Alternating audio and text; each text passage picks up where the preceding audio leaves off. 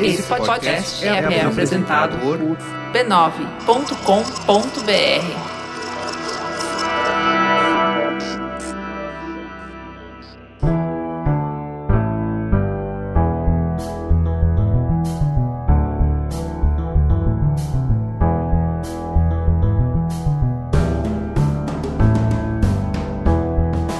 Mamileiros e mamiletes, bem-vindos ao nosso espaço semanal de diálogo de peito aberto. Eu sou a Cris Bartz. Eu sou a Juva Lauer e esse é o Mamilos, o podcast que mergulha em conversas difíceis. Hoje, o papo é sobre violência nas escolas. Vamos juntos.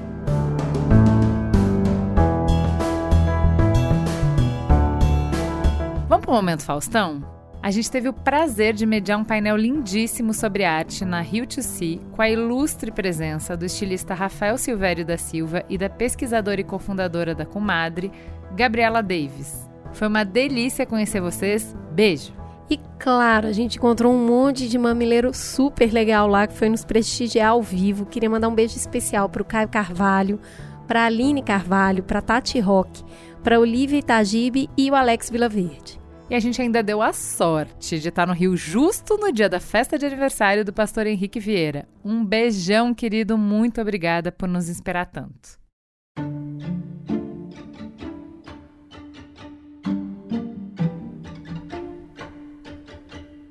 Se você é pai ou mãe de um estudante, provavelmente precisou decidir se ele ou ela iria ou não para a escola ontem, dia 20 de abril mais do que decidir, né? Você precisou explicar para o seu filho e para a escola os seus motivos. Motivos? Tá difícil fazer uma análise e tomar decisões sensatas no meio do furacão, tendo medo como o maior conselheiro. Para quem não está acompanhando de perto, vamos ao contexto. Uma mesma foto de armas e facas dispostas em cima de uma cama tem circulado entre grupos de pais, alunos e professores com ameaça de ataque a escolas de diferentes cidades do país. Em grupos de conversa em redes sociais, se multiplicam desafios de realizar ações no dia do aniversário do massacre de Columbine, nos Estados Unidos, que deixou 15 mortos. Apesar dos indícios de que se trata de um alarme falso, essas mensagens têm preocupado e alterado a rotina escolar. Professores relatam ter encontrado alunos chorando, pais vão buscar os filhos na escola antes do horário e unidades de ensino que suspenderam atividades no pátio por medo de serem alvos de ataque. Diante de tanto medo e preocupação, vamos aos fatos? Embora os massacres em escolas sejam um fenômeno preocupante, ele é bastante localizado. Nos últimos 20 anos, tivemos pouco mais do que 20 eventos com vítimas fatais num universo de 200 mil escolas no país. As chances de um episódio acontecer na escola do seu filho ou filha são muito pequenas. Uma em 10 mil. Merece atenção, mas sem pânico. E as mensagens de ameaças que inundaram as redes sociais e aplicativos de mensagens, a imensa maioria dessas denúncias são boatos e trotes. Quando olhamos para os ataques passados, quase não encontramos anúncio antecipado com data ou nome da escola, até porque a imprevisibilidade é fundamental para o sucesso da ação. Claro que esse distanciamento para tomar um ar antes de decidir pressionado pelo medo não quer dizer minimizar os riscos. Para enfrentar a onda crescente de ataques nas escolas, governadores de todo o país já anunciaram medidas. Em Goiás, onde um aluno de 13 anos feriu duas colegas, o governador Ronaldo Caiado anunciou que o estado vai instalar detectores de metais na escola e implementar uma vistoria nas mochilas dos alunos. Já em São Paulo, Tarcísio de Freitas articula contratação de seguranças particulares e acompanhamento psicológico. Já Raquel Lira, de Pernambuco, aposta na ativação de um número exclusivo para emergências escolares no estado. Essas são algumas das reações, todas apontando para a mesma direção: aumentar o policiamento nas escolas. Claro que o efeito vai além das escolas públicas. Segundo a Primebid, que conecta clientes a fornecedores de serviços de segurança, no último mês, os pedidos de orçamento aumentaram quase 300%.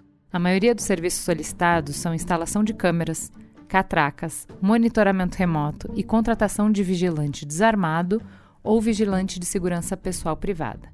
O medo pode ser um bom negócio. Gira a economia.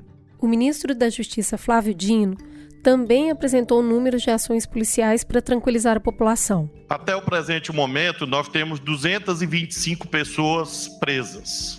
ou menores, crianças, adolescentes apreendidos. Isso em 10 dias. Tá uma média de mais de 20 por dia. Isso mostra que nós estamos diante de uma epidemia. Nós temos 694 intimações de adolescentes suspeitos em geral para prestar depoimentos em delegacias. Nós temos 155 buscas e apreensões realizadas. Nós temos 1.595 boletins de ocorrência em 10 dias. Nós temos 1.224 casos em investigação em todo o território nacional. Esses números, com denúncias em todo o país, demonstram que a gente não está enfrentando um problema isolado. E também apresentam uma informação preocupante. Desde o governo FHC, existe uma ampliação ano a ano dos ataques, em uma trajetória ascendente. Na terça-feira, dia 18, em uma reunião com o chefe dos três poderes, governadores e prefeitos no Palácio do Planalto, Lula anunciou um investimento de 3,1 bilhões de reais para combater os ataques às escolas. O investimento terá foco principal na internet para rastrear e tentar reprimir planejadores e incentivadores. Diante de uma rede articulada e sem fronteiras para aliciar e fortalecer agressores, é essencial pensar em respostas coordenadas. O presidente reconhece essa necessidade ao declarar que a reunião só foi convocada porque eu tomei consciência que eu não tenho uma solução definitiva para o caso. Eu quero compartilhar a sabedoria de vocês, para um pouquinho de sabedoria de cada um, permitir que a gente construa a solução definitiva para esse caso. Não vamos transformar nossas escolas numa prisão de segurança máxima que não tem solução. Nem tem dinheiro para isso e nem é politicamente correto, humanamente correto, socialmente correto. Se a gente tentar fazer isso, a gente está dando uma demonstração que nós não servimos para muita coisa. Porque nós não sabemos resolver o problema real.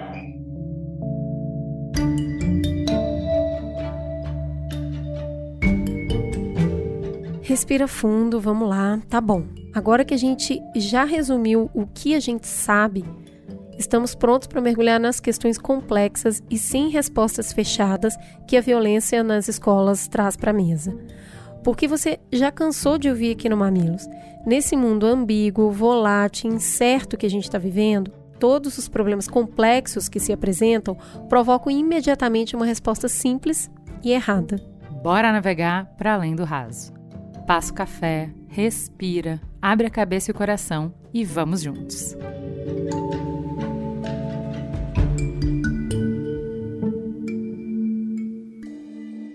Vamos juntos, muito bem acompanhadas, não é mesmo?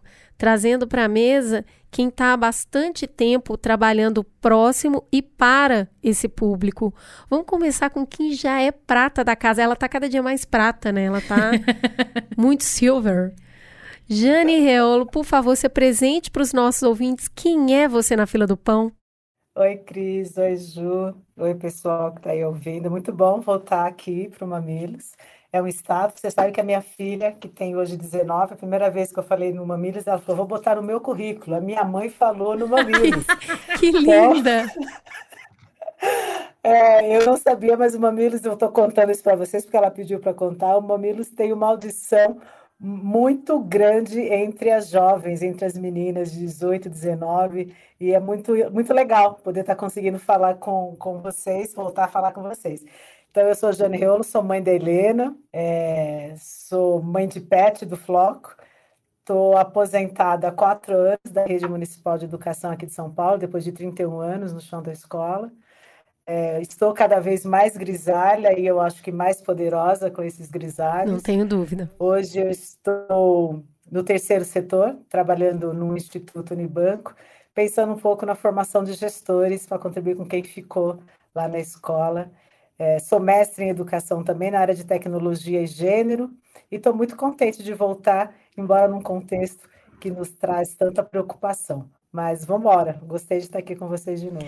Muito obrigada mais uma vez. E Michele Prado, a nossa outra acompanhante do programa de hoje. Por favor, Michele, se apresente para os nossos ouvintes. Quem é você na fila do pão? Olá, pessoal. Boa tarde a todos os ouvintes do Mamilos. Eu sou Baiana, eu sou escritora de dois livros sobre radicalização do extremismo, com foco na extrema-direita. O livro é Tempestade Ideológica, o primeiro livro de 2021, e o segundo livro é Red Pill, Radicalização e Extremismo em Nome de Deus, dos Homens e da Liberdade, onde no qual eu abordo justamente essas subculturas online que vem promovendo, incentivando a autorradicalização de muitos jovens, especialmente meninos. Ah, o livro não foi lançado ainda, mas agora em maio vai sair. a gente já quer o nosso exemplar assinado, Michele. Com certeza. Já que você está falando do livro, é, nesse livro você mostra o que, que você tem acompanhado e estudado sobre um ecossistema gigantesco de sites e de comunidades é, que reúnem é, esses homens é, que a gente já vai explicar quem são.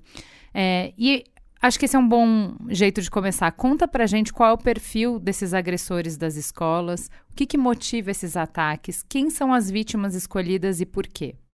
A, a Manosfera é, é uma rede fluida de sites, comunidades, subculturas e subcorrentes, onde agrega jovens, especialmente meninos, né, homens, em, em torno de queixas, sejam elas legítimas ou auto-percebidas, a maior parte dessas queixas fazem parte de, uma, de um sistema de mundo, uma crença de que uh, os direitos civis das mulheres são um jogo de soma zero para eles. Eles estão perdendo direitos conforme os direitos de grupos minoritários, historicamente alijados da sociedade e dos direitos civis, vão conseguindo alcançar a equidade.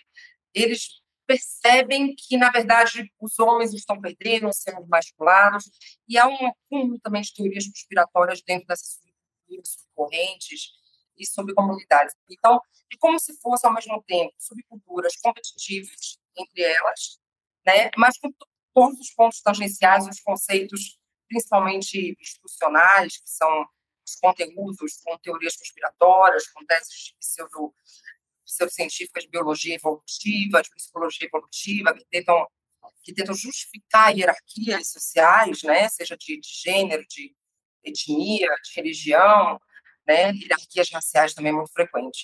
E aí tem os incels, que é um que tem um maior potencial para o extremismo violento, que são os celibatários involuntários. Eles são involuntários, eles querem esse tipo de relacionamento, querem relacionamento afetivo, no entanto, com diversos problemas, às vezes inadequação social, às vezes timidez em excesso, às vezes eles se consideram que não são pré-determinados geneticamente para conseguir sucesso em suas vidas afetivas, a maior, a maior parte realmente vai para um caminho da radicalização da misoginia extrema qual, e da misantropia extrema, porque eles acreditam na Black Pill. A Black Pill seria aquela pílula totalmente nihilista, pessimista de que o mundo não tem saída, de que o futuro para eles não tem nenhum tipo de, de nada positivo, de perspectiva, né, que eles estão predeterminados a serem daquele jeito, na, na, na hierarquia de beleza, na hierarquia social, na hierarquia da, dos jogos sexuais, afetivos. Então, eles pegam essa ideia da Red Pill, de que quando você toma aquela pílula, na verdade, você está conhecendo uma verdade oculta que ninguém mais conhece já é uma pipeline para uma radicalização para o pensamento conspiratório, porque aí, a partir disso, quando você toma Red Pill, se você acha que você está tendo uma, uma visão oculta, você já está já predisposto a passar a considerar tudo que você recebe como uma mentira organizada por grupos uh, extragrupo, né? Por, por, pode ser os judeus, que geralmente é onde eles focam esse bode expiatório, né? Uh, pode ser uh, criar, por exemplo, você começa a, pensar que seu grupo está sendo substituído, né? Os brancos estão passando por uma grande substituição, que os homens estão sendo emasculados por causa dos liberais, por causa do consenso liberal do pós-guerra. Então, é uma pipeline de fato, né, Red Pill, para a radicalização ou autorradicalização online desses meninos. E é isso que vem acontecendo, infelizmente, e cada vez mais a passos largos, porque durante a pandemia a gente aumentou o tempo de exposição online né, de muita gente. Muitos jovens ainda não tiveram, perderam dois anos mais ou menos em suas vidas, né, na adolescência, ali no início da adolescência, entre pré-adolescência e adolescência, sem contatos sociais e somente contatos parasociais, né, através da internet. A gente tem dois anos disso, e isso afetou, sem dúvida nenhuma, porque o conteúdo extremista hoje chega na palma da mão de qualquer pessoa. Né? De uma criança de 8 anos, no TikTok, chega o conteúdo extremista não violento, e às vezes o conteúdo extremista violento. Né? De uma pessoa adulta chega conteúdo extremista não violento, por exemplo, através de teorias conspiratórias. Mas, Michele, deixa eu pegar esse gancho que você estava falando, porque, assim, violência, ela não é uma novidade nas escolas brasileiras agressão a aluno, é, as conversas sobre, sobre violência dentro de sala de aula, eles já são muito antigos.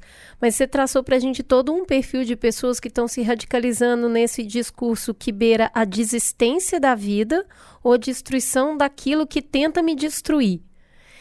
Como que esse discurso foi parar dentro das escolas, né? Qual é a real motivação para se atacar e se atacar escolas nesse caso? Então, é, uma coisa que eu queria, assim, fazer a gente refletir é que os, os atentados, esses extremismos violentos que estão sendo atentados, não são exatamente contra as escolas, porque não são as escolas que são atacadas, são as pessoas, as crianças, os adolescentes dentro das escolas. E por que, que eu estou falando isso? Porque é uma violência direcionada ao indivíduo, ao ser humano. A escola é um ambiente onde ele tem os seus contatos sociais mais próximos e onde ele, de início, ele descarrega esse ódio que está sendo construído dentro dele. Então, ele tem esse foco né, naquele ambiente onde ele já tem contato, onde ele já tem, digamos, alvos pré-definidos, né, porque ele entende que aquelas pessoas ah, são seus inimigos né? Ou entende que eles são a representação dessa comunidade que ele odeia. Meninas são alvos, professores são alvos, porque os professores, na ideação deles, né, nesse, quando eles adquirem esse sistema de crenças de misantropia extrema, ah, os professores não refletem nem autoridade para eles, né? E, e algumas espécies de inimigos, mas conseguem acessar esse ambiente, né? Eles conseguem acessar com facilidade as escolas. Eles sabem também que assim, esses atos são atos informativos, né? Atos de extremismo violento, eles são atos, e de terrorismo doméstico, eles são atos de performance. Não por acaso eles se utilizam. Os marcadores estéticos são muito importantes, os agressores, os marcadores culturais. Ô, Michelle, você está fazendo umas coisas extremamente relevantes e depois eu quero dialogar um pouco mais sobre. Mas, assim, coincidentemente, essa semana eu estava lendo Ana Arendt, e eu gosto muito que ela traz algumas questões que você está colocando. Eu falo, gente, a gente precisa entender se estamos vivendo uma nova fase da banalidade do mal.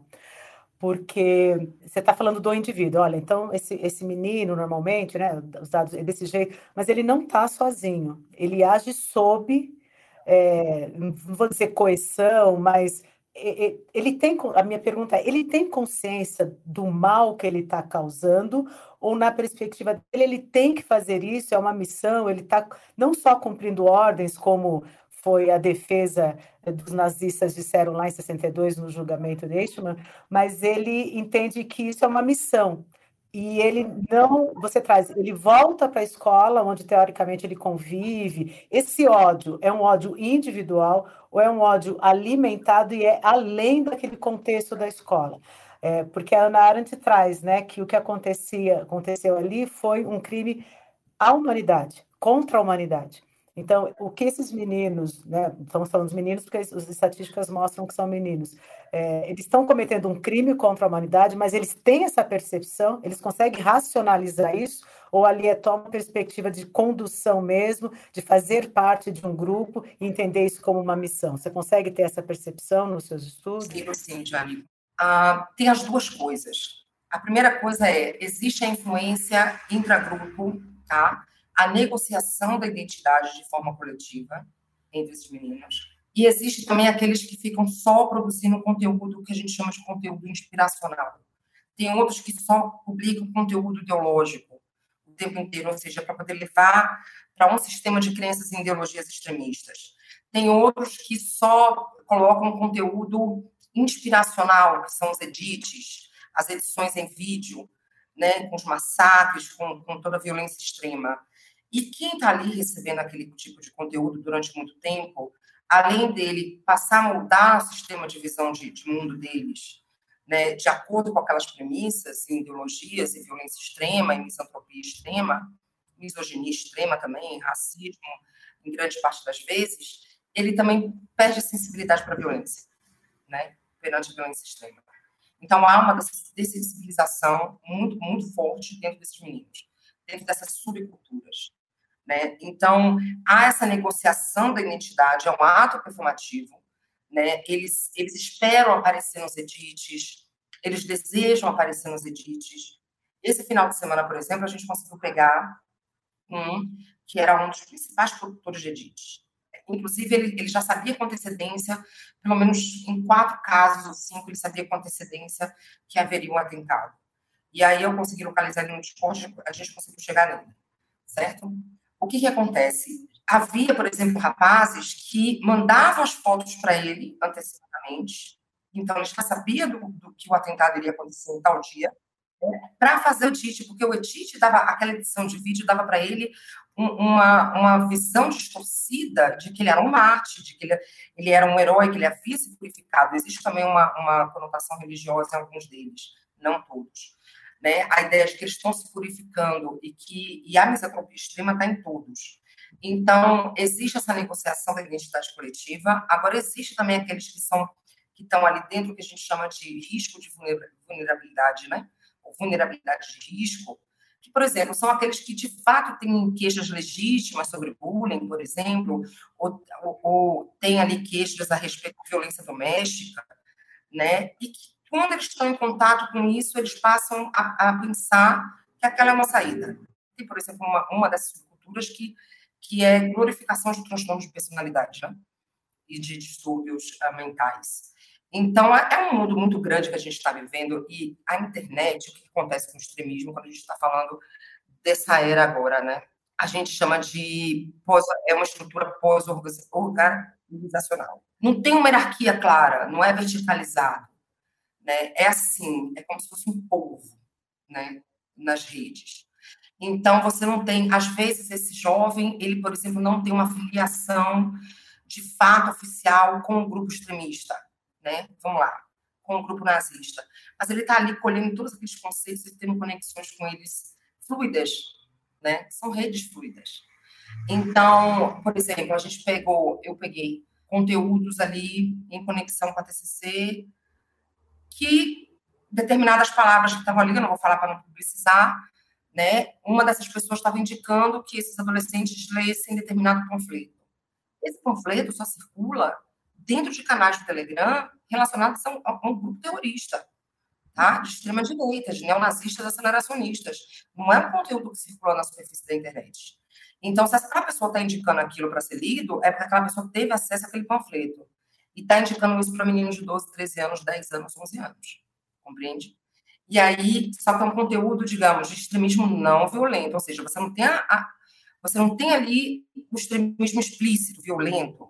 É, deixa eu te perguntar uma coisa, é, Michele. Entendendo um pouco de, da complexidade do que está acontecendo, do tamanho do buraco da dor que está é, se derramando na sociedade, a gente na introdução falou de uma série de ações que os estados tomaram e agora o governo federal para tentar fazer frente para esse problema. E aí eu te pergunto, você que está lá dentro monitorando esses grupos, a estrutura de inteligência que a gente tem hoje dentro da Polícia Federal está preparada para fazer frente ao desafio que essas comunidades apresentam? Se não, o que, que é necessário fazer? Não, não está preparada. Tá? Desde o ano passado, na verdade, que eu já vim alertando e chamando atenção principalmente para a radicalização online, né, e para essa subcultura específica, e eu posso garantir que não está preparada, nem um pouco preparada, tá? E esse vai ser um trabalho que vai ter que ser feito, investimento em capacitação, investimento em atualizações, investimento em inteligência artificial para ajudar, mas claro que tudo dentro dos limites da lei, respeitando a privacidade dos usuários, óbvio, né? A gente tem essa questão também quando a gente está falando de internet. E a gente está pensando também aqui, quando eu falo de setores de segurança, eu penso principalmente também nos estados, né? setores de inteligência, da Secretaria de Segurança Pública, dos estados, porque esse é um trabalho que nós não temos, por exemplo, um recorte demográfico de uma região só. Né? Ela pode atingir desde o Amazonas, como a gente teve caso, até o Ceará, até Claro que há regiões que, que aparentam ter uma incidência maior, né? A região, as regiões da, da sul, por exemplo, parece ter uma incidência maior nessa, nessa radicalização, né? Pra, principalmente por ideologias extremistas e nocivas. Mas, de forma geral, né? A gente precisa, por exemplo, uh, nós não temos no Brasil ainda, institucionalmente, uh, algum centro de contra-extremismo voltado para isso, né? Nossos parlamentares nas, nas duas casas legislativas também falham demais, porque eles não, eles não pedem relatórios a respeito disso, coisas que são comuns em outros países, né? Você pedir relatórios de investimento, como que está o investimento dentro desse setor específico, a respeito de extremismo online, radicalização online, terrorismo online. Nós não estamos inseridos ainda em fóruns globais de contra-extremismo online, contra-terrorismo online. Foi uma das sugestões que eu apresentei para o Ministério da Justiça, que nós apresentamos, e que eu acredito que vai ser tomada. Né? A gente não participa do GIFT, que é o maior fórum global de contra-extremismo violento e contra-terrorismo online. A gente não participa do, do British Call, que foi criado, são 120 governos, mais academia, mais organizações da sociedade civil, professores, vítimas do extremismo violento, né, de, de vários extremismos, que a gente não tem só o extremismo de extrema-direita, claro, então, são muitas pessoas envolvidas no Critical Call, buscando alternativas, soluções, né, protocolos de segurança, como que a gente pode fazer para conseguir interromper esse fluxo de ódio, principalmente através das redes, né, porque é um fluxo de ódio, a gente está passando por um maremoto, sabe, de ódio. Agora, Michele, olha só, quando, quando você está falando tudo isso, é, a minha cabeça adulta capta super bem, né? Porque a gente está falando de responsabilização, a gente está falando de vida em sociedade. Mas aí, quando a gente está falando especificamente desse caso agora, e falando do Estado que está monitorando conversas, de policiais que estão detendo essas pessoas, a gente está falando de gente muito nova, né? Muito que está sendo não só exposta a, essa, a esse conteúdo, como exposta à vigilância, como exposta a conversas com policiais. E aí, nessas conversas, que claro que vão ser ameaçadoras, a gente conhece a nossa polícia, são conversas é, que com adultos a gente sabe que muitas vezes elas saem do que deveria acontecer.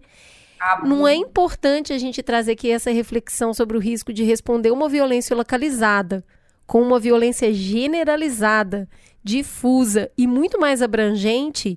Hoje a gente estava até conversando sobre isso no nosso grupo de, de pesquisa, para a gente ter muito cuidado para analisar esses números, essas, apreensões, quais foram os critérios né, utilizados, para quais se realmente foram marcadores, que a gente chama de bandeira vermelha, né, se realmente havia marcadores que justificassem a prisão ou a apreensão desses adolescentes, dessas crianças.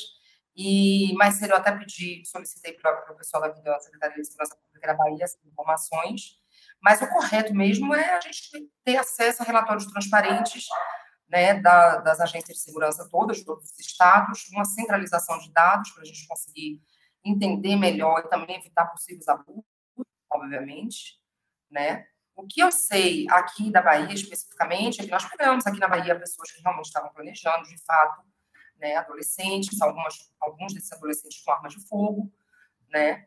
Eu acredito que esses, com certeza, foram, foram é, é, encaminhados né, para um internamento, provavelmente. Eu não tenho a, a, a, informação ainda sólida, mas eu já solicitei hoje. Mas esse problema da radicalização online, pessoal, é um problema global, não é só no Brasil. O Brasil está ainda entrando nesse, começando agora a abordar o extremismo sob essa perspectiva, né, de como é o extremismo online, a radicalização online, o que é o conteúdo extremista não violento e violento, quais os danos online que isso causa, as ameaças reais, né? Ou seja, no âmbito físico, porque durante muito tempo a gente dividia a, o mundo online do mundo offline, né? Durante muito tempo a gente fez essa divisão e hoje já não é mais possível fazer essa divisão, porque uh, os danos do online produzidos online, eles estão se materializando no, mundo físico, no uhum. cotidiano das pessoas, certo? E muitas vezes em forma de violência, né? Mas às vezes em forma de, por exemplo, políticas públicas que faz, fazem regressão de direitos civis adquiridos, ou que alienam populações, grupos minoritários da, do direito que eles têm de serem né, dentro de, de receber o mesmo sistema de, de, igualdade e justiça que todos recebem. Então, veja que o extremismo, quando a gente está falando de extremismo, tem várias ramificações. A internet, nem todas as empresas ainda, tanto Big Techs quanto Alt Techs, as alternativas, têm protocolos rígidos de segurança, né? políticas transparentes de segurança, de contra o ódio, de contra assédio, de contra o extremismo. Isso tudo dificulta muito. O Brasil também, como a gente fala português, é uma língua que não está dentro do, desse sistema que já existe, por exemplo, do, do, do, dos bancos de dados via hash, que são impressões digitais, do aquele conteúdo terrorista, do conteúdo extremista, a gente meio que fica de fora também dessa, do alcance dessas políticas de segurança que já estão sendo aplicadas em outros países.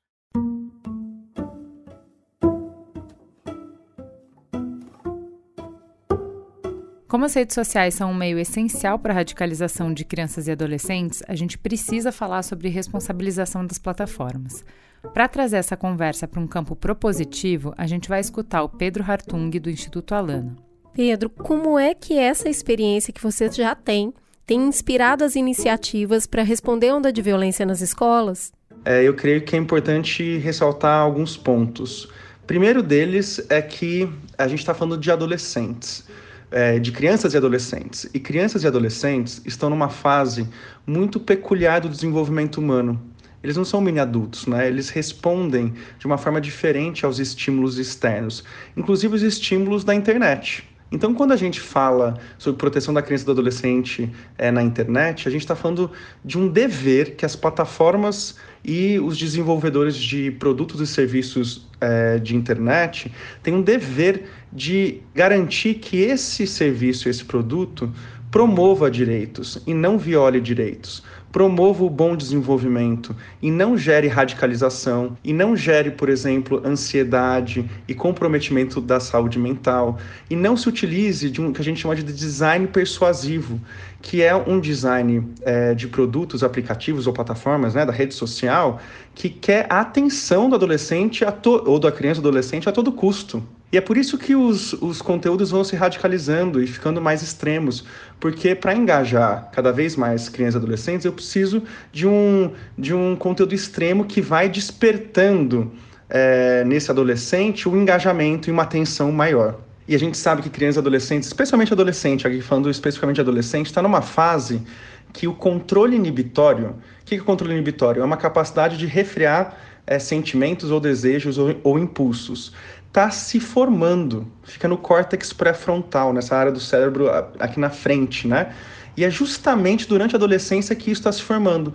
O sistema límbico hormonal também. Então, o adolescente está numa transição muito grande e muito significativa. E as redes sociais, justamente pelo desenho, pelo design e pelo modelo de negócio, se utiliza dessa vulnerabilidade, justamente explorando a vulnerabilidade de crianças e adolescentes pela falta de controle inibitório, pela maior facilidade de engajamento para conteúdos extremos e conteúdos que despertam, né, o sistema até estressor biológico nosso é, deixa a gente em estado de alerta. Tudo que é extremo coloca em nós esse estado de alerta muito forte. Então é uma reação biológica, cerebral de crianças e adolescentes na frente desses conteúdos. Por isso é muito injusto é, que é, isso esteja acontecendo como modelo de negócio por parte das plataformas. Então esse é o primeiro ponto.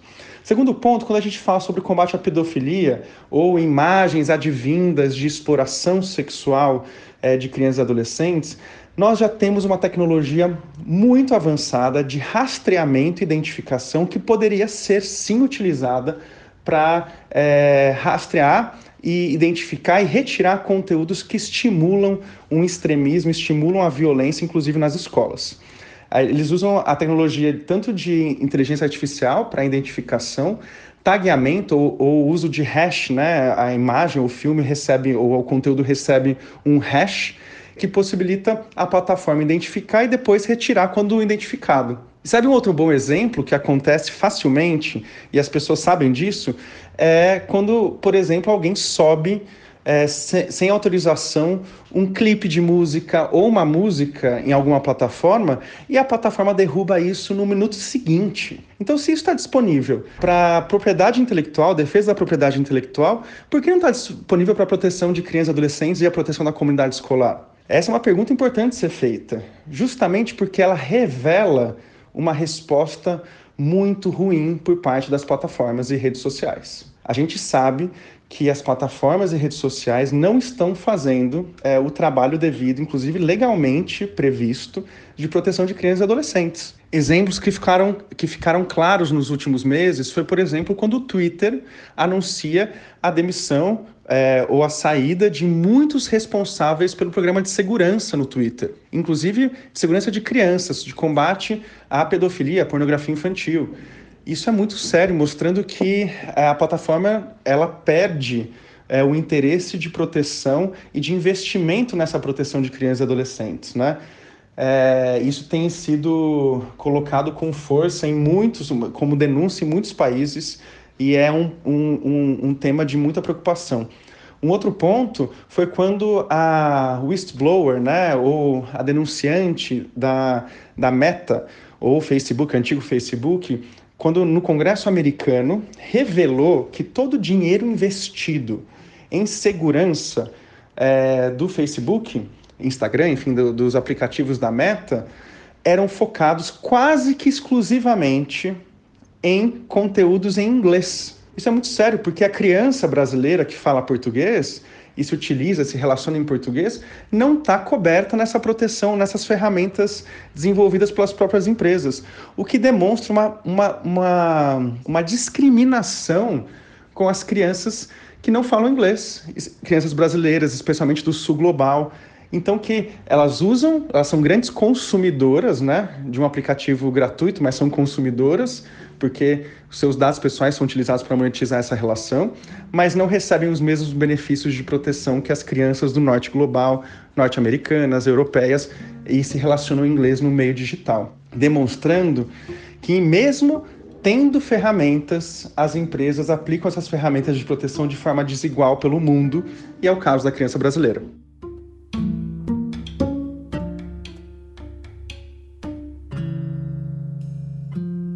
Excelente. A, a participação foi totalmente, absolutamente enriquecedora, essa perspectiva e tudo que foi colocado. Como que a gente vai criar resiliência nesses jovens diante, quando eles estiverem diante de conteúdos de ódio, conteúdos feministas, conteúdos que humanizam grupos, né? Quais iniciativas que a gente pode tomar para realmente esses jovens conseguirem entender criar essa resiliência, né? Quando estiver ali jogando, quando estiver ali ah, conversando com algum problema mesmo que aflige ele, que ele uma queixa legítima, que não é simplesmente radicalização só, queixa legítima, ele não está conseguindo se, se adequar, ele está sendo, tá sendo totalmente alijado da escolinha, né, dos amigos, ele se sente sem perspectiva futura, né? Antes que outro, um agente malicioso, capture ele, a gente que tem que chegar com a sociedade, né? E, e dentre esses terceiros tem a, o online, mundo online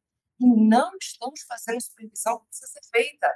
Nós não estamos dando ferramentas os nossos filhos lidarem com os agentes maliciosos que estão na internet. E há, e não são poucos, tá? não são poucos. A gente não sabe quem está atrás da tela, na maior parte das interações que a gente tem, por exemplo, em redes sociais, em, em comunidades online, em subculturas, a maioria usa o anonimato, você não sabe quem está ali atrás, você não sabe se é um adulto, se é uma criança. Muitas vezes é, é até um, um, adolescente como você, mas que já foi capturado, já está radicalizado e vai pegar suas queixas e vai potencializar suas queixas até o ponto que você se sinta pertencente, acolhido, escutado, né? E ele vai aprender, ele vai tomar isso para ele e vai criar um sistema de crenças excludente, que desumaniza outros grupos. Então, a gente tem que pensar em, de uma forma holística, né? A sociedade, em primeiro lugar, como que a gente vai voltar essa coesão social. Nós estamos passando por mudanças muito, muito bruscas sociais, porque além dos direitos civis para muitos grupos que estavam alijados, né, dos direitos que, que, que são de fato direitos, nós temos toda a revolução tecnológica, a gente já está na, na, era pós-digital, a gente já está com a D-Web, que é, que é a web descentralizada. Então, inteligência artificial, nós temos muitos desafios pela frente ainda, e como sociedade, a gente ainda está tentando lidar com esses desafios. E se a gente, que é adulto, não consegue ainda lidar com determinadas coisas que a tecnologia traz, imagine uma criança de 10 anos que passou os últimos três anos praticamente só consumindo conteúdo online, porque a gente teve a pandemia. Como a gente pode trazer ferramentas de resiliência, de alfabetização midiática perante conteúdo extremista? Uma dessas iniciativas foi feita pelo Pério, que é um laboratório de pesquisa lá nos Estados Unidos, da American University, da doutora Cíntia Millerides, que é sensacional, ela vai estar aqui no Brasil em agosto, e eles produziram um guia de prevenção para pais, para educadores, para profissionais de saúde mental, para reconhecer sinais, para como você conversa, né, para fortalecer uma rede de proteção para esses adolescentes e para essas crianças, antes que um agente malicioso venha e pegue ela pelo braço e, e, e leve ela para um caminho de não só de destruição alheia, como autodestruição.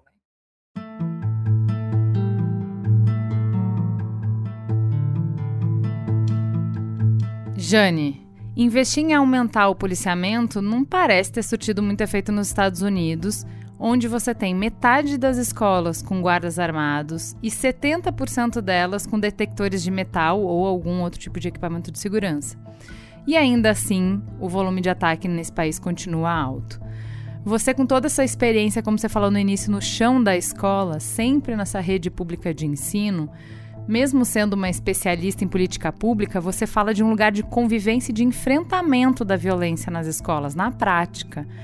Que outros jeitos a gente tem de responder essa ameaça? É, que outros, outras formas, outros caminhos estão ao alcance dos educadores e das comunidades escolares? Olha, é, escutar a Michelle primeiro é uma coisa que causa impacto, né? Muito relevante e é, e é extremamente importante a gente compreender. É, ela está trazendo uma perspectiva de uma compreensão de um fenômeno, de um fenômeno extremista, mas a gente não deixa de fazer as relações com o nosso cotidiano. Então, nesses 31 anos, eu, eu vivenciei, enfrentei, é, e combati é, inúmeras formas de violência dentro da escola, inclusive algumas que eu chamo validadas e institucionalizadas, né? como a humilhação a um estudante, um, um grito de um professor é, ao exigir o seu silêncio. Então, é, existem algumas formas validadas. E eu acho que essa perspectiva que a gente traz hoje de combate não é só o combate do fenômeno extremista, é o combate também dessas violências que estão na subjetividade de cada um e que estão na ação pedagógica, digamos assim. É, e isso nos leva a um, uma questão que é o do controle do poder. Eu acho que quando Michele traz essa descrição do fenômeno, é que nós temos um grupo que quer tomar o poder, é uma forma de tomar o poder. Então, a escola e a nossa sociedade, durante um período, é, utilizou o, o, a violência como uma forma de contenção do outro, como uma forma de obter o poder. E a escola reproduz isso, né? em alguns aspectos, ela vem reproduzindo isso durante muito tempo. Então, eu fiquei 31 anos na escola e muitas vezes eu me deparei com situações em que as pessoas falavam: se não for assim, a gente não controla eles. E essas frases, para mim, eram assim assustadoras, porque eu não acreditava daquela forma, mas aí era muito na minha formação, na minha subjetividade. Eu não acredito numa forma violenta de é, estabelecer relações interpessoais. Quando eu vou para a gestão da escola, eu me deparo num ambiente que era extremamente violento. E quando você tem a escola como um espaço extremamente violento, ela vai buscar alguém fora para poder obter o controle que é traz a polícia para dentro da escola. Isso. Vamos na delegacia de ensino fazer um boletim de ocorrência contra esses estudantes. A mãe vai na, na, na, para uma viatura na rua e fala: vai lá na escola porque a professora gritou com meu filho. Então, assim, eu me deparei com isso há, há, há, anos atrás, em 2005, e eu falava, gente, como é que você gerencia isso? Então, acho que um ponto que eu queria trazer é isso. Nós estamos hoje vivenciando um, um, fenômeno extremista, e aí a sociedade inteira se assusta, mas não sejamos ingênuos de dizer que a violência já não estava posta dentro do ambiente escolar. Né? É, e aí eu, é assim, eu, eu, eu, eu vejo como dois pontos. Primeiro, muito triste. Precisamos chegar a um extremo de violência para compreender que a escola tem sim um, um espaço de violência? Eu estou falando da escola do meu lugar de fala. É óbvio que quem está nos ouvindo pode falar: imagina, eu estou numa escola maravilhosa, né? Ursinho dourado, uns brilhos maravilhosos. Mas a gente está falando de um, país, nós estamos falando de várias realidades, e sim a escola, eu acho que outros gestores, gestores, educadores, educadores que estão nos ouvindo, é, vão concordar comigo e isso afeta tanto os meninos e meninas quanto esses próprios educadores. Né? Os índices de burnout, de licenças médicas por depressão, é, não é à toa. Eles simplesmente estão indicando algo que está acontecendo e que talvez esteve invisível ou não visto da forma com que esses fenômenos extremos chegaram. É, esse, então, esse é o meu primeiro ponto. Então, da mesma forma que não funciona trazer a polícia para dentro da escola para fazer a gestão dessas violências institucionalizadas e já existentes, também não vai resolver trazer para combater um, fenômeno extremista. Né? É, eu não tenho como, é, e acho que a Michelle estudou e, e trouxe isso um pouco, prever aonde vai acontecer. Né? A Thelma Vinha, do GPEM, ela, ela trouxe uma frase que era assim, olha, o que a gente está percebendo que é no mais, não é mais se vai acontecer, mas quando, né? Mas eu não consigo fazer essa previsão mágica, né, de ter uma bola de cristal, por mais que a, que a Michelle trouxe, olha, ao estarmos com uma inteligência posta dentro dos ambientes virtuais, a gente consegue fazer algumas previsões de um movimento que está acontecendo. Mas a gente não consegue, não, acho que eu entendo que não há inteligência suficiente para dar conta dessa previsibilidade é, lá, como se fosse um terremoto, como se fosse um, é um fenômeno, e fenômenos são difíceis de você fazer esse mapeamento com, tanta, é, com tanto detalhamento. E aí, respondendo um pouco a pergunta, Cris e Ju, é, e a partir das provocações que a Michelle trouxe, eu acho que o papel da escola, né, essa escola segura e saudável que a gente quer para os nossos meninos, né, quando fala, vou mandar meu filho para a escola, é porque eu quero uma escola segura e saudável para ele eu tenho essa perspectiva do currículo, do que está no currículo, do que, que eles estão vivenciando dentro do espaço da escola.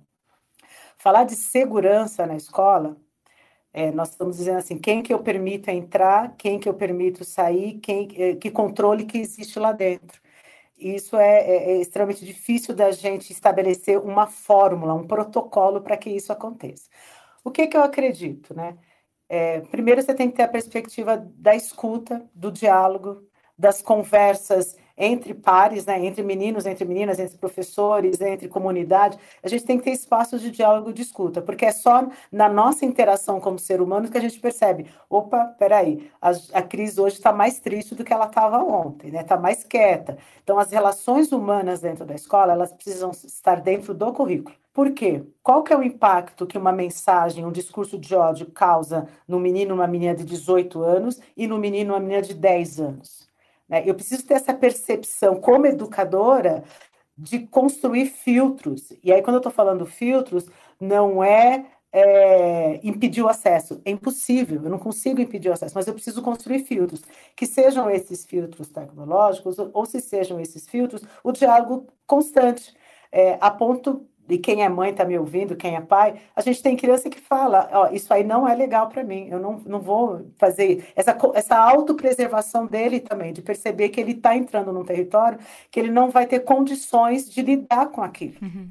Jane, eu queria te fazer uma pergunta ainda de, dentro desse contexto que você está falando de escola e violência, porque é como é como se nós não fôssemos violentos e na verdade nós somos né? A gente vai ao passo que vai amadurecendo, você vai percebendo que você vai ter que lidar com a frustração de outra maneira, que não batendo, quebrando as coisas, porque você vai viver em sociedade. As pessoas com quem a gente está falando nesse momento e as pessoas que estão ali, ensino médio, ensino fundamental, elas estão desenvolvendo esse lugar de, conten de autocontenção, né, para essa vida em sociedade posterior. Então, assim, a escola é e sempre será um espaço onde as violências vão acontecer, porque esses jovens estão se formando ainda. Não tem como, se vai sair uma briga, vai sair uma discussão. E aí é isso que eu queria te perguntar, porque como a escola poderia lidar com uma violência que é real, existe, é inata ao ser humano, inata inclusive dessa idade. Porque quando a gente vai para esse lugar do medo que está agora, é como assim, teve um ato de violência? De violência, sai da escola. Sai daqui, aqui não é seu lugar. É, você não pode vir para cá porque você está ameaçando esse sistema aqui e esse sistema não pode ser ameaçado. Como que a gente poderia lidar com a violência que vai de fato acontecer sem reforçar é, o ato violento de expulsão, de exclusão, de rotulação daquela pessoa. E aí depois mudar, isso é muito difícil. Depois você já foi rotulado dessa determinada maneira, é quase tirar uma ideia de futuro onde isso pode ser transformado. Então, o que, que a gente faz com quem hoje está demonstrando a violência dentro da escola? Não, o que você traz é muito relevante. Eu costumo brincar, tem uma piada interna entre minhas professoras, as diretoras, que eu falo assim: a, a primeira forma de interação que os bebês têm é mordendo. Uhum. Então, os, os, bebês mordem. E você fala assim, gente, que pessoa de mau caráter. Eu falo, não, mordem, e aí a gente vai construindo com eles assim: olha, é, tem outra forma de fazer. Então, o que você traz é a outra forma. A gente brinca de que é a terceira via, né? Não é nem o não pode mais, acaba com todo e qualquer relacionamento, né? Tira da escola, ou deixa rolar solto, eles vão se matar mesmo, depois eles se entendem. É, a gente precisa aprender, a gente, como ser humano, precisa aprender a se relacionar, precisa aprender a expressar o sentimento, é, a entender o que está sentindo eu estou com raiva, eu estou com medo, eu estou com ciúme. Estou... É difícil demais para nós adultos nomearmos o que nós estamos sentindo. Imagina para quem tem 3, 4, 5, 6, 10 anos, quem está na adolescência, quem está com aqueles hormônios, aquela... ele não consegue entender o que está acontecendo com ele e com ela. Ele se sente errado. Porque se ele não tem um espaço para dizer, não, olha, isso acontece, você vai se sentir assim, eu senti, você passou por isso, passei, também me senti dessa forma. Então, acho que essa percepção dos sentimentos, essa percepção de que aquele sentimento, ele vai me causar, num primeiro momento, um ímpeto de violência, de agressão, é, e que sim, eu tenho que aprender a, a, a usar outras formas para isso. É, na experiência que a gente teve na escola, eu costumava dizer também, é, os conflitos são inerentes ao desenvolvimento do ser humano, portanto, conflitos sempre estarão presentes na escola. O que a gente tem que discutir e compreender é como é que a gente media conflito e não como a gente acaba com os conflitos, porque o conflito está lá. Se a gente tirar o conflito de dentro da escola, vai ficar tudo ameba, porque é no, no conflito que a gente vai fala, nossa, tô, tô assim, nossa, tô, tô daquele jeito. Então, eu preciso ajudar os meninos e meninas e aos próprios professores, porque eles também são seres humanos, eles também são gente, a compreender o que eles estão sentindo e falar, olha, protocolarmente, né? Qual que é o melhor jeito que a gente vai construir, porque não tem um protocolo só, mas eu posso construir com o meu grupo um protocolo. Como é que eu vou agir quando eu estiver assim? Então, é, um exemplo banal, eu estou me sentindo mal e eu levanto a mão e falo, professor, eu vou sair porque eu estou me sentindo mal. E o professor vai falar, tudo bem, vai, toma um ar, respira, depois você volta. Se eu tenho essa prática na escola, eu tenho os acordos e os compromissos de que eu tenho uma perda ali no momento cognitiva, mas eu tenho um ganho emocional. E eu tenho que ter organizado na escola alguém que está no corredor para acolher esse menino, essa menina e falar assim: você não está legal? Não. Então vamos, vamos andar, vamos subir, vamos no jardim. A gente tinha um banco lá na escola. E ele tinha um jardim, e uma parte do banco eu brincava: esse aqui é o banco dos professores, esse aqui é o banco dos alunos, porque o professor também às vezes precisava. Então, é, quando eu trago o currículo, é isso: eu preciso organizar tempos e espaços, é, protocolos para a gente lidar com as emoções e os conflitos do ser humano. Um ponto só, Cris, acho que dialogando um pouco com você traz, que é muito importante os professores compreenderem, que a gente trabalhou bastante lá na escola, é o julgamento quando eu, na mediação de um conflito. Uhum. Nem sempre quem apanhou é a vítima. Nem sempre quem bateu é o algoz. Eu preciso ter uma visão mais ampla daquele conflito. Então, portanto, eu não posso tomar nenhuma decisão ali de julgamento, de você vai embora, você está suspenso, você vai para a diretora, chama a mãe do outro, é, você está de. Não, porque senão eu crio naquela criança assim, fala, eu só fui me defender. Uhum. Você não sabe o que aconteceu antes. E essas são as falas dos meninos e meninas quando eles se sentem injustiçados. Uhum. Porque ao criar um julgamento, eu crio uma situação de injustiça, uhum. porque eu não tenho ali o peso de análise do, do contexto. Então, mediar conflito é aprender, e aí eu estou dizendo mais curricularmente, na formação de professores, aquela parte que me cabe hoje, é mediar conflito, eu preciso de estratégias e técnicas, eu preciso aprender a mediar conflito dentro do espaço escolar. Né? Isso é formação de gestores e a formação de professores. E eu, como gestora, também preciso compreender os papéis dos meus professores, né? naquele momento. Então, é, como eu disse antes, o índice de burnout está crescendo demais na educação. Ninguém mais quer ser professor, uhum. ninguém quer ser mais diretor. Isso tem um porquê. Isso é um, uma ressonância de, de, de, um aspecto, de, de uma violência e de uma incapacidade de mediar os conflitos também. É, Existem pesquisas que indicam que o diretor de escola ele gasta até 70% do tempo dele é, mediando conflitos, não mediando, resolvendo. Uhum. A gente brinca que é resolver, apagando incêndio, Sim. porque ele não está mediando conflito, ele está apagando incêndio.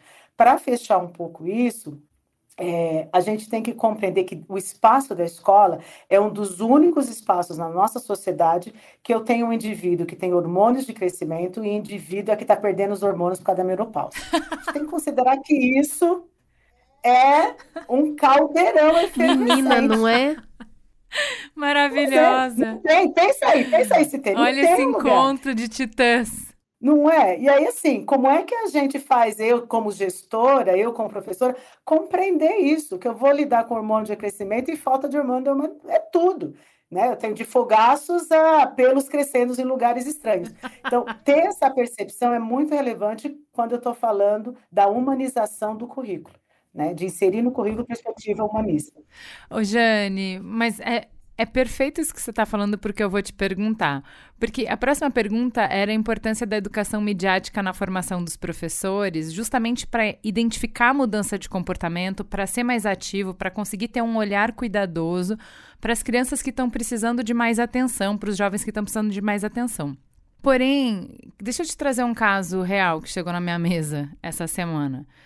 Grupo de jovens, bem jovens, dessa faixa, de 12 a 14 anos, na, no grupo de chat, um menino fala para uma menina: Olha, cuidado é com que você fala para mim, porque você sabe que eu pego a arma do meu pai a hora que eu quiser. O, pai policial civil. É, pego a arma do meu pai a hora que eu quiser. No contexto da conversa, dá para ver que é uma brincadeira. Ele não estava ameaçando ela tá? Tinha contexto, tinha intimidade entre o menino e a menina, e naquele grupo de, de crianças tinha esse tipo de brincadeira. Dado o contexto mais amplo que estamos vivendo, de ameaças, de atentados, de pais apavorados, de professores inseguros, esse menino foi expulso. Expulso da escola. Então me ajuda, Jane, porque eu fiquei Não, é assim. É eu fiquei, é eu fiquei, me ajuda. Mas eu, e é, aí, que eu que acho super faz? importante contextualizar que ela, essa escola fica numa periferia uhum. extremamente violenta, Exato. onde diversos jovens andam na rua com arma pendurada. É um grupo que é um território em disputa entre tráfico de drogas e milícia. Então já é uma comunidade que convive diariamente com a violência. E, é um barril de pólvora, né? Não estou dizendo que é essa escolha foi fácil, eu só estou dizendo assim, quando a gente fala de educação midiática na formação dos professores, eu acho que essa intersecção, entender uh, quando a Michelle fala que a gente tem que parar de separar online de, de real, que as coisas do online transbordam para o real, sim, Porém, não de forma direta. Senão, daqui a pouco a gente tá que nem o professor, que nem o, o Lula falando que videogame faz as pessoas saírem matando os outros na rua. Então, assim, educação midiática também é isso, na minha percepção pobre. Me ajuda, Jane. Não, você está corretíssima. E, de novo, é a compreensão do contexto, né? Dentro da educação midiática, tem, assim, leitura de contexto. É, é um dos primeiros pontos. Se você não tem tempos e espaços na escola de diálogo, essas, essa, esses recortes de diálogo podem dar uma interpretação equivocada. Então, de novo, é isso. O recorte, ele é né, naquele momento, naquela temporalidade, naquele contexto, eu preciso entender o que é aquilo. Eu tenho um grande amigo que ele fez uma brincadeira no grupo da família e foi banido do grupo da família, né? A filha parou de falar com ele e ele falou assim: mas era uma brincadeira. Eles não entenderam que era uma brincadeira. Então, isso entre adultos. É, e, e, imagina isso na criança, porque ele falou, era uma brincadeira. Então, análise de contexto dentro da leitura do midiático é excepcional e necessária. Se eu tenho outros contextos de diálogo institucionalizados, quem faz uma leitura daquilo lá traz também para as leituras anteriores. Fala, não, mas eu conheço esse menino, ele fala assim no grupo assim, a gente já, né, a gente já conversou com ele falou assim: olha, você é muito piadista, né? Você solta as coisas, porque tem isso, é a forma de me comunicar, que muitas vezes ele está representando e é natural. É, a gente tinha na escola assembleias de turma, então semanalmente a gente se reunia, fazia um ciclo e ia conversando. Isso foi nos ajudando, como gestora, a entender a forma com que esses meninos e meninas se comunicavam é, no presencial e como eles transferiam isso para o virtual. Eu estou falando num período de 2011, 2010, a gente tinha menos comunicação é, via né, essas redes, mas a gente tinha muita comunicação no YouTube. É, e eu tinha um grupo de meninos que tinham como referência é, o Jackass. Nossa, é, uhum, que faziam né, uma série de vídeos. Era... E aí uma professora chegou para mim e falou assim: Você viu o que fulaninho faz na internet? Eu falei, não sei, o que, que é? E era isso, ele com o irmão, em casa, eles reproduziam esses vídeos de Jackass. Ele era um menino maravilhoso, tranquilo, que nas assembleias, aliás, ajudava a fazer os registros. E eu falava assim, eles estão brincando, né? E aí a minha cobrança para a professora falou assim: como é que gente... ele editava o vídeo, ele gravava, ele colocava legenda, ele colocava música. Falei, como é que nós estamos usando essa capacidade midiática dele na educação? Aí ela parou e falou assim: não, eu quero que você resolva. Eu falei, mas eu estou te devolvendo, B.O. Eu quero que você use essa habilidade e competência que ele tem, que eu não tenho, na época eu não conseguia editar vídeo daquele jeito, para usar e não é, dizer que ele estava fazendo uma coisa errada. Então, o que eu estou dizendo é que quando a gente educa para a mídia, uma das perspectivas é entender os contextos. Então, eu preciso reconhecer aquele menino tanto no espaço virtual como no espaço é, físico e utilizar as mídias no, a partir do protagonismo deles, eles serem não só usuários e consumidores, mas produtores de mídia com orientação do adulto. Porque se está dentro do currículo, isso vira, é, eu tenho orientação. Deixar eles brincar à vontade, experimentar, vivenciar sozinhos, vai dar problema. É isso que a gente, que a Michelle trouxe um pouco ali, tá? Uma, um, um, território de ninguém. Então eles precisam, considerando até a minha pergunta, né? Qual é o impacto que causa ser exposto a um tipo de mídia na determinada faixa etária? E a nossa pergunta é qual é o impacto que a gente causa a é, utilizar esses espaços imediáticos, tendo os meninos como protagonistas, mediados por nós adultos, educadores. Jane, tem uma outra questão quando a gente está falando de colocar segurança. A gente viu que teve escola que já fez treinamento com as crianças e algumas delas têm incentivado aos colegas falarem sobre sus algo suspeito que eles tenham visto. E aí a gente está colocando criança meio que para vigiar criança, né? E... É, no meu bairro a gente diria X9. Eu acho que ainda usamos essa expressão. Mas é, o que, que isso pode provocar no ambiente escolar que é essa, esse primeiro ensaio que a gente tem de vida em sociedade, em vida com pessoas que pensam diferente, que vivem relações diferentes das nossas, é quando a gente coloca, recai a suspeita sobre todos, sabe? É, algo está acontecendo qualquer um aqui é suspeito até que se prove o contrário. O que, que isso pode, o que, que isso pode transformar uma cultura escolar? Eu acho isso é, extremamente perigoso, porque assim, o que é ser diferente, Cris? Como é que você fala para uma criança de 12, 13, de 10 anos assim, ó, vê se ele está diferente? Né? A referência do diferente para a gente é, é, muito abstrato, e dentro de uma perspectiva de desenvolvimento do ser humano, mais abstrato ainda. É, eu acho extremamente perigoso. A gente cria uma cultura do rótulo, uhum. a gente cria uma, um, uma cultura. Da conformidade. Exatamente. Uhum. Então, assim, se ele não estiver dessa forma, porque para dizer que ele está diferente, eu tenho que dizer o que, que é uhum. o normal. Exato. E aí, o que, que é ser normal? O que a gente defende é essa perspectiva da análise de sentimentos e de emoções. Então, o meu colega hoje está triste, ele está chateado. Eu fui conversar com ele porque a mãe dele eh, bateu, ou brigou com ele, ou porque está sem dinheiro. Então, essa perspectiva de olhar para o outro é numa perspectiva acolhedora e de empatia, e não de vigilância. Perfeito, perfeito. E por esse caminho da vigilância, ele é uma perspectiva extremamente perigosa. Eles não têm competência para fazer essa análise do que é estar diferente. Eles estão desenvolvendo uma capacidade e uma competência de compreender o seu próprio sentimento e a gente faz o exercício dele se espelhar no sentimento do outro e nomear sentimentos, né? Não na perspectiva de análise do, de comportamento inadequado. O que, que é ser é, adequado ou inadequado nessa perspectiva comportamental, né? É lógico, se estiver chutando, é, ah, derrubando lixo, batendo, no, chutando o gato, aí sim, são comportamentos inadequados. Mas nessa subjetividade é muito difícil a gente fazer essa análise.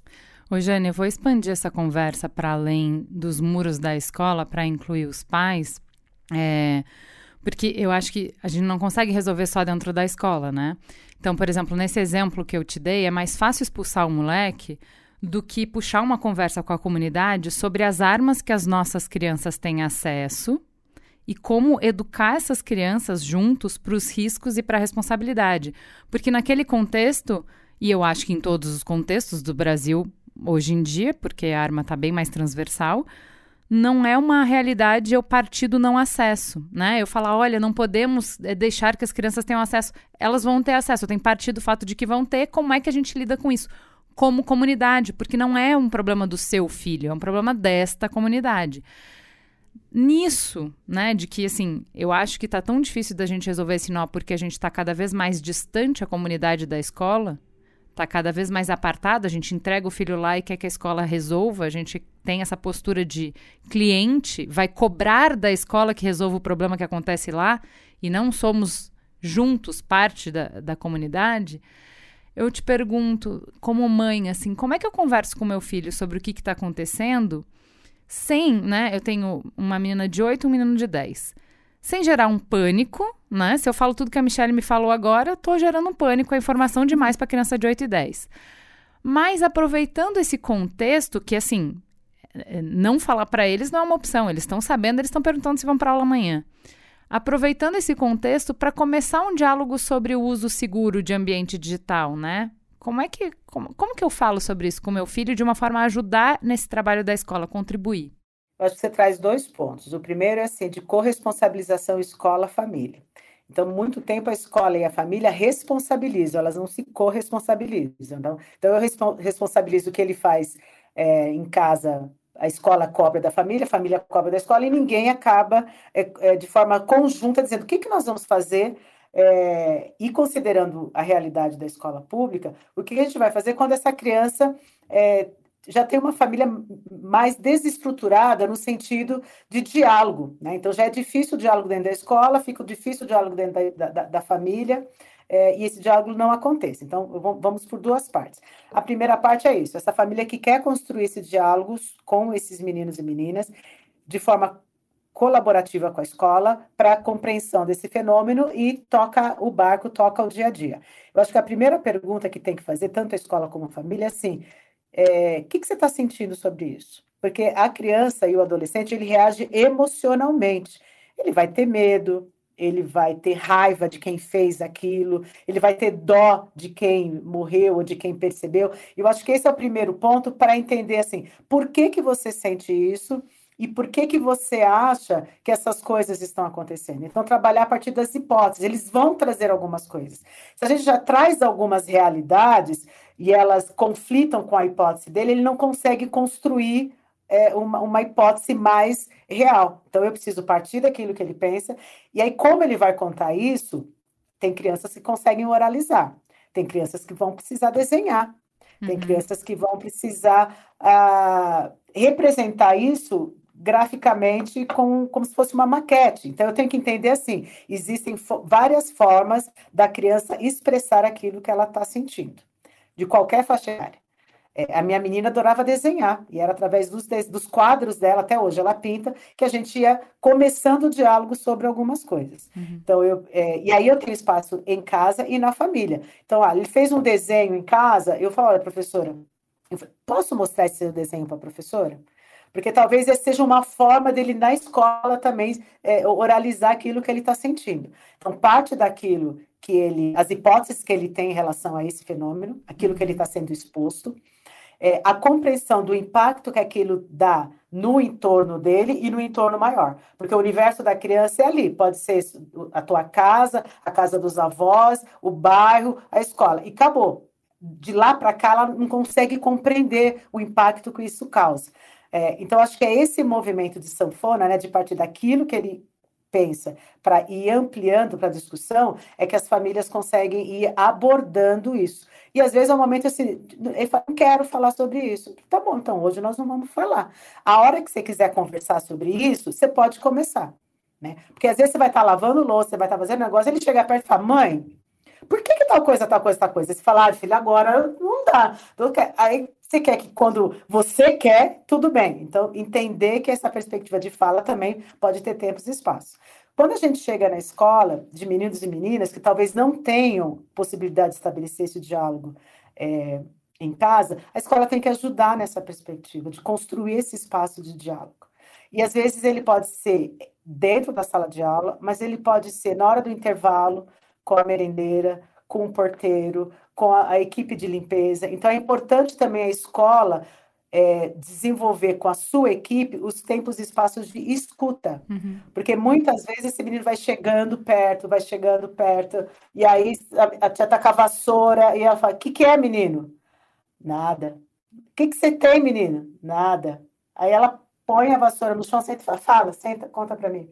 Então, a perspectiva da escuta da criança, da forma, criança, criança, adolescente, a forma com que ele vê o mundo, às vezes não precisa ser estabelecida no momento que a gente quer. A gente tem que ter essa sensibilidade de compreender em que momento que isso vai acontecer.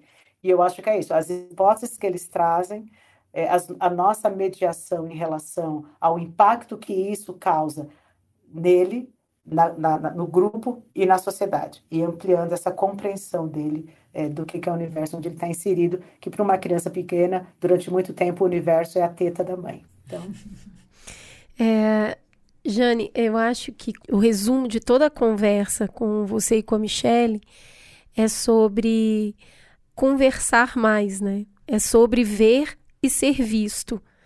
E, e o ser humano, ele, ele é validado pelo olhar do outro, né? Eu sei que eu existo a partir, que o, a partir do momento que o outro me percebe no mundo. Essa ausência de perspectiva de ser visto faz com que o excesso tome conta das tentativas, tome conta das. É, é, destrua as perspectivas. Uhum. Então, eu acho que o Mamilos já está há quase nove anos chamando as pessoas para conversar e falando sobre a importância que esse diálogo tem.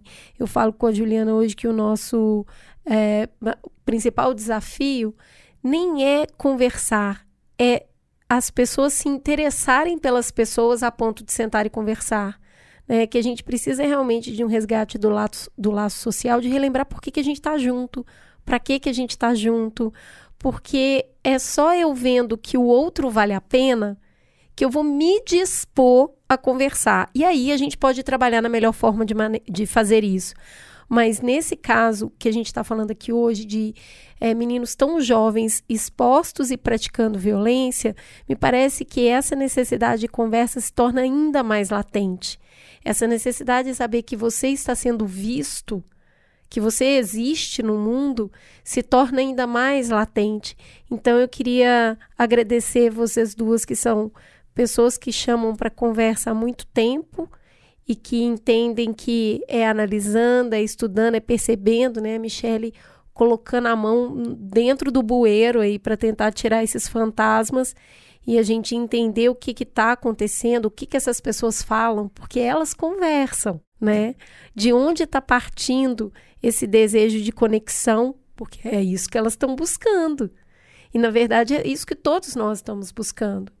Quando a gente é visto, a gente cria conexão. Mas por que nesse lugar de dor, de destruição, né? E, e sendo tão jovem. Então, acho que é responsabilidade de todos nós e, e, eh, estar mais interessado, eu acho que é uma responsabilidade de todos nós, e chamar para conversa. Muito obrigada, é sempre um prazer ver gente disposta a trabalhar nessa linha de frente tão complexa. Muito, muito obrigada, Jane. A gente é, falando com você, só ficar faz... batendo palma, jogando beijo, mandando coração. É sensacional. pela Jane. Não é? Entra na minha casa, entra na minha vida. Eu quero continuar essa conversa entre cachos, fazer a conexão de cachos com você. Você traz coisas muito relevantes.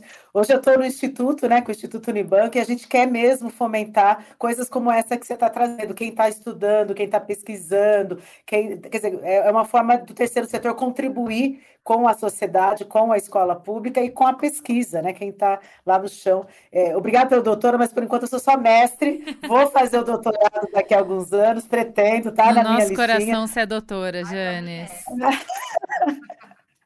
Mas acho que a Michelle traz pontos, assim, só para contribuir com esse fechamento, é, e que é algo que eu falei no começo, assim, é, nós adultos temos que entender que a nossa relação com os meninos e meninas, ela não pode ser uma relação de poder de submissão, mas uma relação de um poder que é quem tem um conhecimento anterior do mundo, porque a gente veio antes.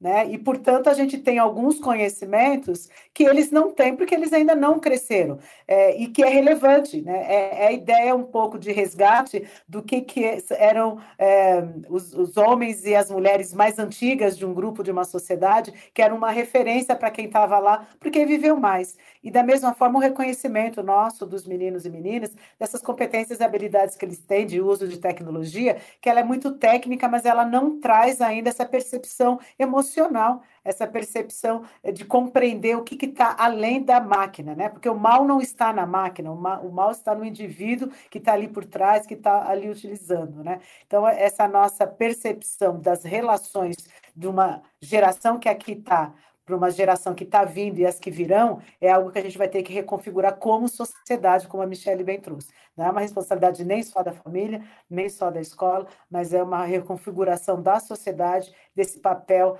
é, de ajudar o outro a crescer, porque crescer dói. Crescer não é fácil, dói os ossos e dói nas emoções também. Então, nós que já passamos por isso, temos a responsabilidade de compreender e não é, cair na falácia de dizer: ah, quando eu era criança, é, sofri bullying, bateram, fizeram isso, e eu estou aqui, eu sobrevivi. Né? Isso é uma crueldade. Eu sempre falo, sempre quem, quem traz essa frase, eu olho, eu estou vendo como sobreviveu, né? Olha que poço profundo ali que necessita de muita coisa para se ajustar. Emocionais. Exatamente. Então, eu acho que é um pouco isso. pessoas. Exatamente. Então, como é que a gente configura as relações entre as gerações mais velhas e as gerações, né? esse conflito geracional que às vezes se estabelece, que muitas vezes é pautado por uma demonstração de poder validada e desconsidera o outro lado quando o outro lado reivindica, talvez utilizando a mesma forma de violência que ele foi, foi, foi objeto de, de ação, que fizeram com ele. Então, acho que a minha contribuição, eu agradeço estar aqui com vocês, aprendi muito com você, Michelle, é isso aí. Muito obrigada. Que a gente possa estar junto muito em breve. Um beijo. Obrigada. Beijo. Muito obrigada por compartilhar com a gente essa uma hora. Se você gostou, comece boas conversas a partir desse programa. E compartilhe sem dó. Até semana que vem. Beijo, gente.